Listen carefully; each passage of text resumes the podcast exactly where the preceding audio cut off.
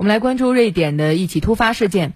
瑞典有一艘客轮，二十九号在瑞典哥德兰沙岛附近海域发生火灾，因为断电，在海上漂流了数个小时。目前客轮上大约有三百人等待救援，目前还没有接到关于人员伤亡的报告。根据瑞通社报道，火灾由停放在汽车甲板层的一个冷藏集装箱起火引发。这客轮上大概三百人，大火在发生后两小时左右被扑灭了。但是呢，火灾引发的断电导致客轮失去了动力，所以在海上漂着。瑞典救援部门当晚已经决定实施全员疏散。根据瑞典电视台援引海岸警卫队救援负责人的话说，客轮除了可能沉船之外，还可能会面临漏油的风险。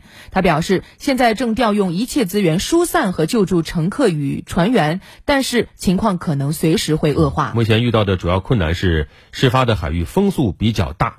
不利的天气条件给救援工作带来了困难。应海事部门要求，一艘计划驶往哥德兰岛的客轮前往了事发海域，准备接纳被疏散的人员。芬兰的救援直升机也赶往事发海域参与救援。